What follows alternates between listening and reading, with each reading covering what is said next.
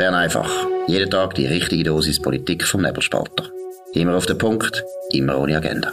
Der Podcast wird gesponsert von Swiss Life, ihrer Partnerin für ein selbstbestimmtes Leben. Ja, das ist Bern einfach vom 24. Februar 2023. Wir haben eine spezielle Sendung. Am Mikrofon ist der Dominik Feusi, Bern Bundeshaus. Und auf der anderen Seite ausnahmsweise ein Gast, nämlich der Gregor Rutz, SVP-Nationalrat von Zürich. Hoi Gregor, salut. Salut Dominik. Ja, ähm, du bist Gast bei uns, weil wir heute eine Geschichte haben, exklusiv als erstes Medienplattform in, in der Schweiz, nämlich die Geschichte aus einer Zürcher Gemeinde, nämlich aus Seegräben. Die Gemeinde hat äh, vor zwei Tagen einen Mieter gekündigt, also die hat selber hat die, äh, eine Liegenschaft und hat dort einem Mieter eine 5,5 Zimmerwohnung gekündigt per 31. Mai hat ihm das schriftlich bestätigt. Das Schreiben ist umgegangen. Wir haben es dann heute Morgen verifizieren können, herausgefunden, dass es wirklich stimmt. Das muss man aufpassen. Und wir haben dann eine kurze Geschichte online gestellt, haben auch Stimmen eingeholt, auch der Gemeindepräsident findet ihr in dem Artikel. Ich tue den unten dran verlinken. Ähm, und das Interessante daran ist, man könnte dem ganz offiziell schwarz auf weiß in dem Kündigungsschreiben, weil man Platz braucht für Asylbewerber. Und das ist ähm, meiner Ansicht nach der erste Fall. Ähm, es hat so Fälle gegeben in, in Lörrach zum Beispiel. Ähm, auch, man hat es auch gehört von, von Holland oder so. Aber in der Schweiz ist das eigentlich noch nie der Fall. Und du hast gleichzeitig heute auch, du bist in dem Thema Asyl und Zuwanderung auch als Politiker unterwegs. Darum bist du Gast bei uns. Ähm, Gregor, ist das richtig? Ist das wirklich der erste Fall oder hast du auch schon so Sachen gehört aus anderen Orten? Aus der Schweiz habe ich so Sachen noch nie gehört. Man hätte es bis jetzt wahrscheinlich auch nicht für möglich gehalten. Wir weisen zwar schon lange darauf hin, und es ist in Bern auch immer wieder Thema, dass die Infrastrukturen überall am Verplatzen sind, dass wir einfach wirklich zu viele Leute haben. Wir haben auch wieder massiv mehr Asylgesuche, über 64 Prozent mehr gehabt. Jahr. Wir sind jetzt ja da schon auf etwa 25.000. Das Jahr äh, rechnet man bis möglicherweise zu 40.000, also es steigt weiter massiv an. Aber man hat irgendwie das Gefühl, dass man im Bundesbären das noch nicht ganz gemerkt hat. Man ist da irgendwo immer noch auf Wolke 7, hat das Gefühl, es geht dann schon irgendwie, die Schweiz wird das irgendwie schon managen. Aber jetzt sieht man natürlich, dass es eben nicht nur die Asylbewerber sind, äh, die da neu kommen. Wir haben auf der anderen Seite natürlich die Leute aus der Ukraine, Status S, 75'000 Gesuche, die bewilligt äh, sind. Bis heute, etwa 9'000 sind jetzt wieder zurückgekehrt. Das zeigt auch ein bisschen, oder? Das sind Leute, die natürlich unfreiwillig geflüchtet sind. Die wettet auf eine Art so schnell wie möglich, so schnell wie irgendwie geht, wieder heim zu. Und äh, die anderen, die eben kommen, äh, die Asylbewerber äh, aus anderen Kontinenten, das sind vielfach Leute, die eben nicht mehr heim wollen. Die wettet eben da bleiben. Und für die braucht es Platz. Und jetzt merken wir langsam, das sind so viel, dass man eben wirklich keinen Platz mehr hat. Der Bund, der verteilt die auf Kantone. Kantone verteilen die auf Gemeinden. Gemeinden sind es die, die es ausbaden müssen. Und Seegräben als kleine Gemeinde Gemeinde hat jetzt gemerkt, Gott, jetzt haben keine Unterkunft mehr, was machen wir jetzt? Und dann, einen Schweizer Mieter künden, das ist natürlich etwas, äh, was eigentlich unvorstellbar ist. Also das ist ja die Argumentation vom Gemeindepräsidenten, äh, einem FDPler, ähm, der Name ähm, ist mir gerade Marco Pezzatti, FDP, da gefunden. Der sagt, oder, wir haben gar keine andere Chance gehabt. Und du sagst natürlich richtig, der Bund äh, kümmert sich da nicht so drum. Er delegiert es einfach gegen Also wir haben rasch noch nachgeschaut. Der Kanton Zürich, der muss einfach 17,9 Prozent der Asylsuchenden übernehmen.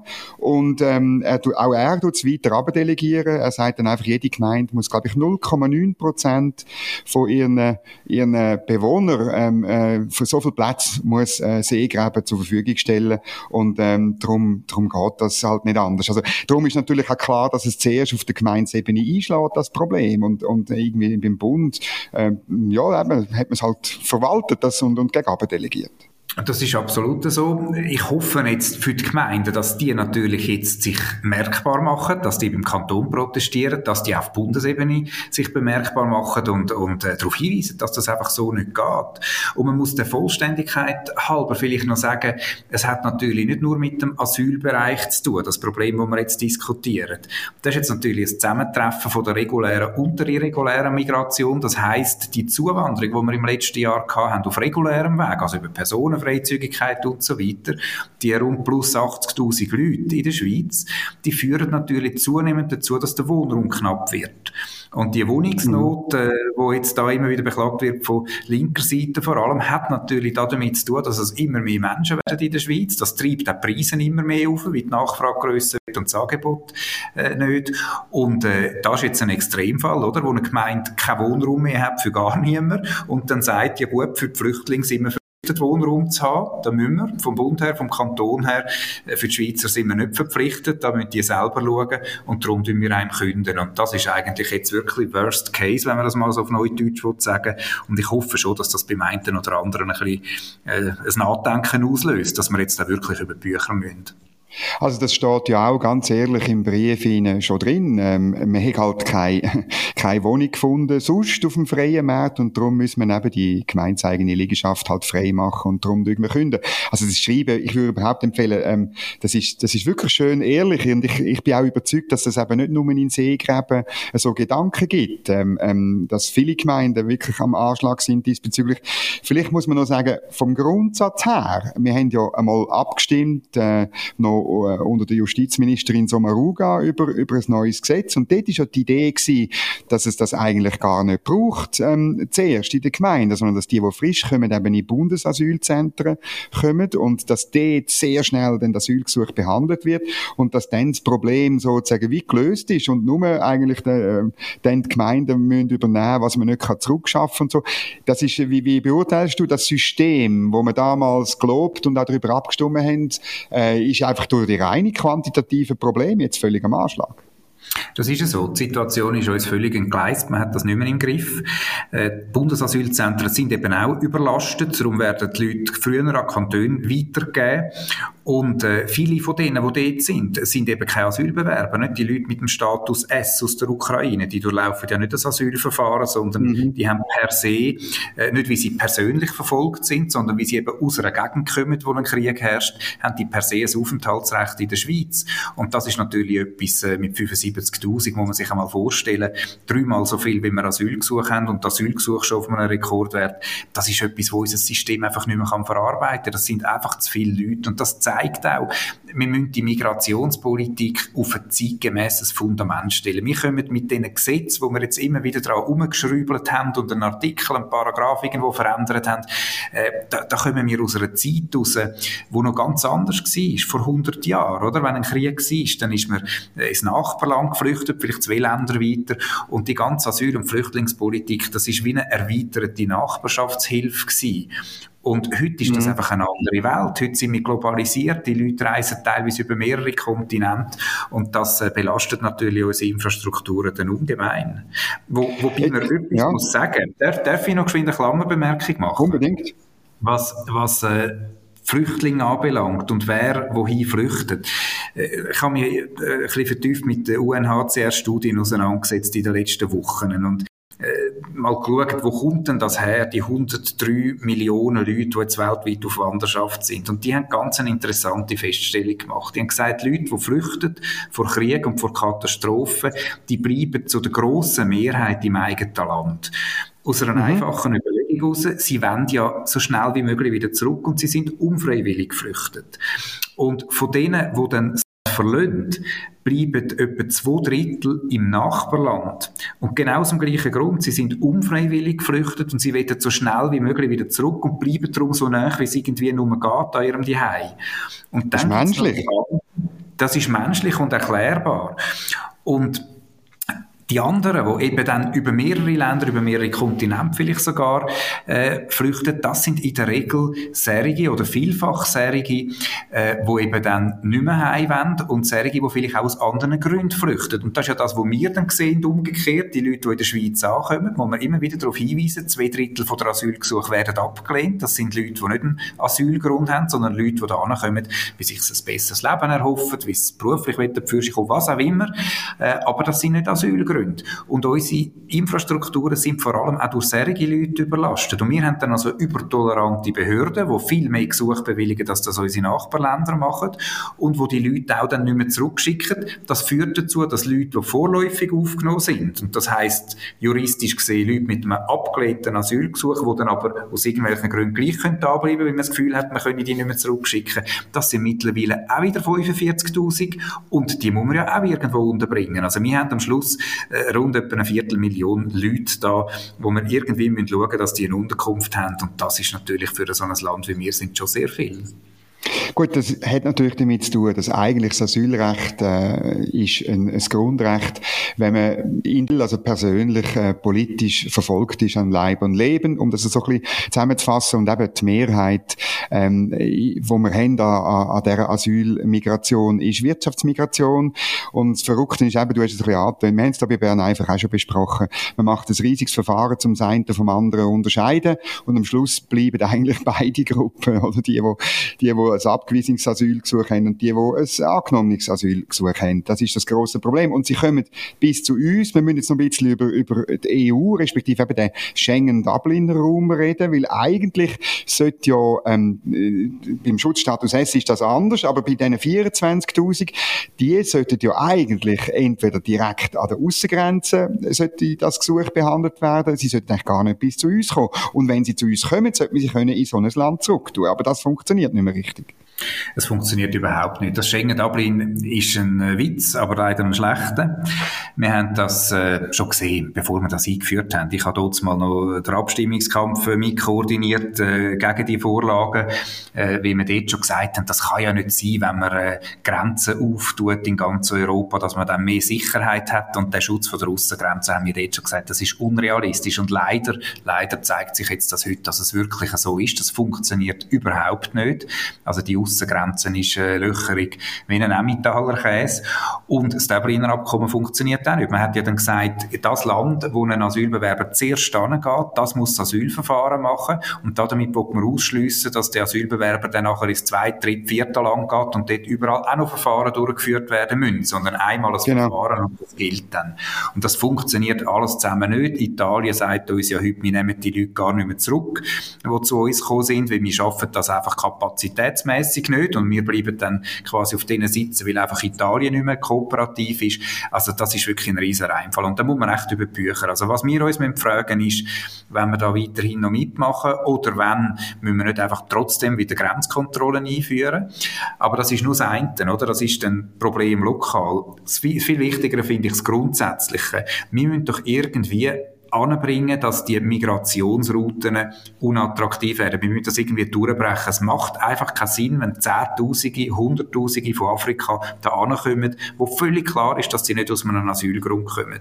Und das heißt, wir müssen einerseits die Hilfe vor Ort verstärken, nämlich denen, die es wirklich brauchen, und andererseits müssen wir schauen, dass die, die so ein Gesuch stellen wollen, das eben dann irgendwo auf einem anderen Kontinent oder mindestens außerhalb vom Schengen-Raum machen, damit sie nicht da ankommen. Und dann kann man nachher gerade wirklich Triage machen, wer ist ein Asylbewerber mit einem Grund und wer kommt aus ganz anderen Gründen. Und die sollten eben nicht da ankommen, weil es einfach keinen Sinn macht und nicht geht. So Ideen, also es gibt es auch in, in Großbritannien, oder? Ähm, dort hat man es auch probiert. Äh, es scheitert am Schluss natürlich an, an, der, an der Rechtsprechung. Also vermutlich, äh, man ist gerade noch nicht in Straßburg gewesen, aber man, man geht davon aus, dass das, äh, dass dort nicht funktioniert. Ja, ähm, was, was machen wir denn?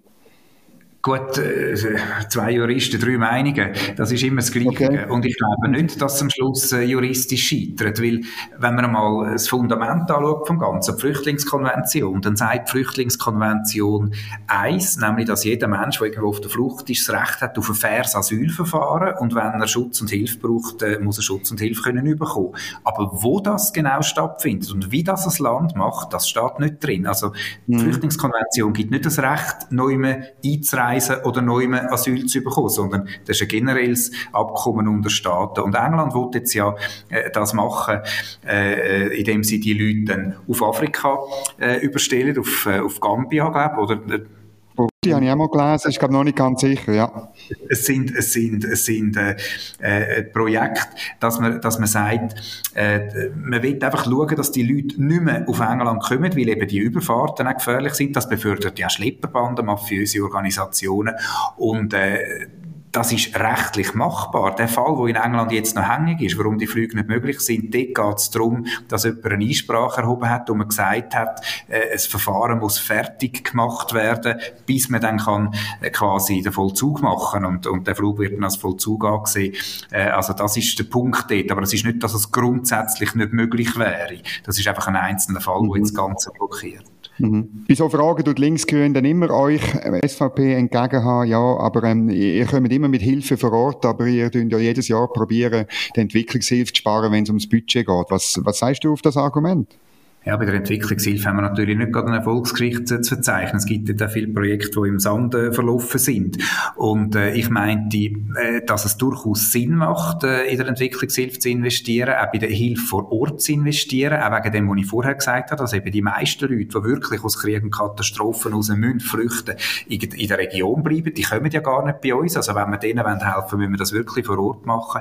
Aber man muss die Entwicklungshilfe natürlich auch im migrationspolitischen Kontext hineinstellen. Das heißt heisst, Länder, die dann nicht kooperativ sind mit uns, Länder, wo die Leute nicht zurücknehmen, wo sie sollten zurücknehmen, dort müssen wir natürlich einfach sagen, es gibt kein Geld mehr, oder? Da muss man dann die Schrauben eben auch anziehen. Es ist übrigens Ruanda, einfach, dass das noch korrekt ah. gesagt wird, wo England her als verwechselt. Das ist Ruanda, nicht Gambia, sondern Ruanda, wo sie das Abkommen haben.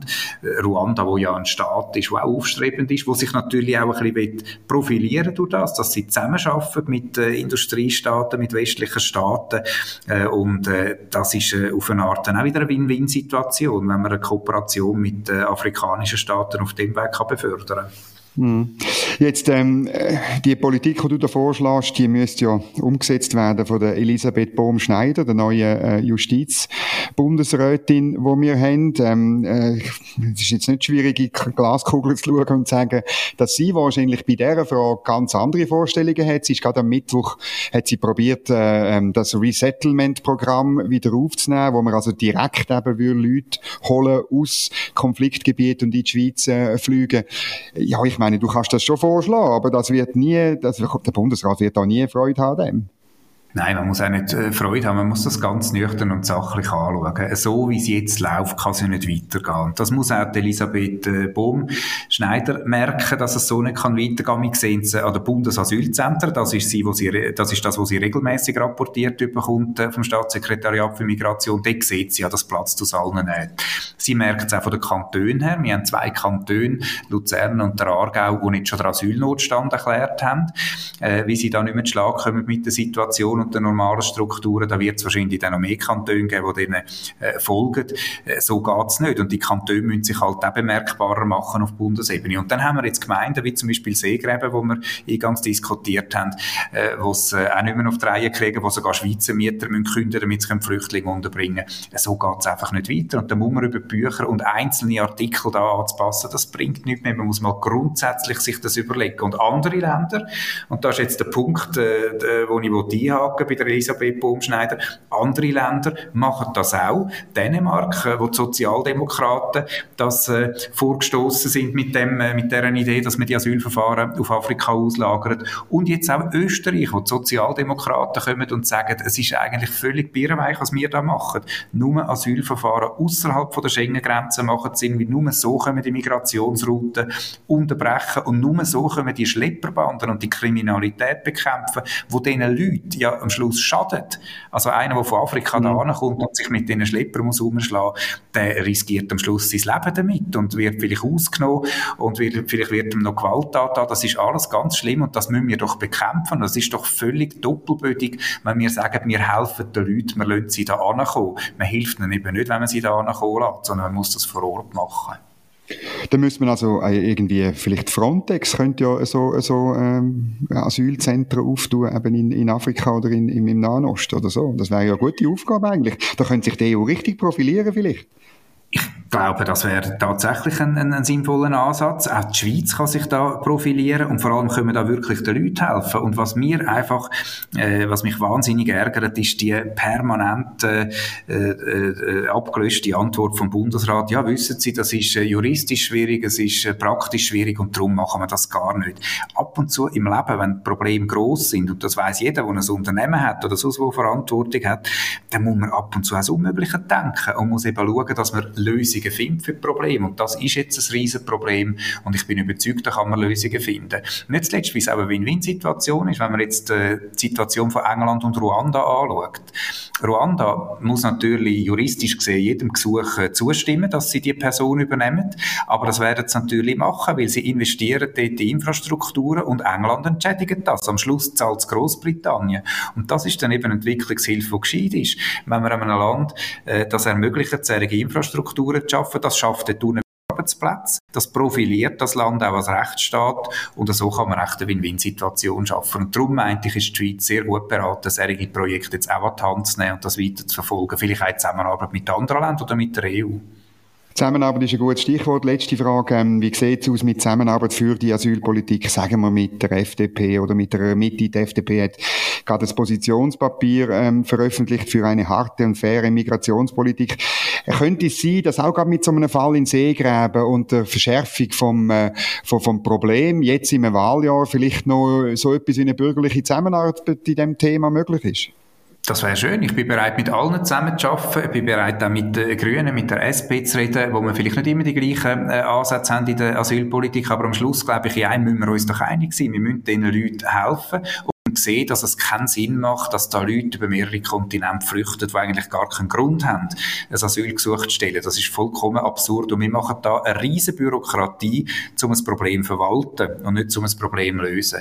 Und darum hoffe ich wirklich, dass wir da eine offene Diskussion können führen können. Ich habe heute in der Zeitung gelesen, dass ein FDP-Exponent äh, die Idee als Schnapsidee bezeichnet hat. Das habe ich ein bisschen schade weil das ist nicht wirklich seriös, äh, wenn man die Sachen so abtut, bevor man sie angeschaut hat. Und ich hoffe sehr, dass wir in der Kommission sich jetzt wirklich zusammenrauft und die Sachen mal anschaut und nach Weg sucht. Und mein Antrag ist ja, den ich in der Staatspolitischen Kommission gestellt habe, dass der Bundesrat das Konzept vorlegt, Varianten vorlegt, die Sachen mal untersucht, wie und ob man das machen könnte. Und ich glaube, mindestens einmal anschauen, ob man es machen könnte und wenn ja, wie, das müssten wir ja wirklich jetzt einmal. Gregor Rutz, danke vielmals für das spontane Mitmachen bei Bern einfach, beim grössten bürgerlichen Podcast. Ähm, danke euch allen fürs Zuhören. Dünnt den Podcast abonnieren auf dem Gerät, auf der App, wo ihr jetzt gerade zuhört, oder auf der Webseite nebelspalter.ch und äh, dünnt noch einen Kommentar da lassen, dünnt uns hoch bewerten. Irgendwo gibt es ein Glöckchen oder ein Abonnieren oder ein Folgen. Dann verpasst ihr uns nicht, wenn wir am nächsten Montag wieder online gehen mit der nächsten Episode. Bald sind wir bei 500 Sendungen. Ähm, und das freut mich, dass ihr alle dabei sind und auch nächsten Montag wieder zuhören. Allen ein gutes Wochenende und eine gute Zeit. Das war Bern einfach, immer auf den Punkt, immer ohne Agenda. Gesponsert von Swiss Life, ihrer Partnerin für ein selbstbestimmtes Leben.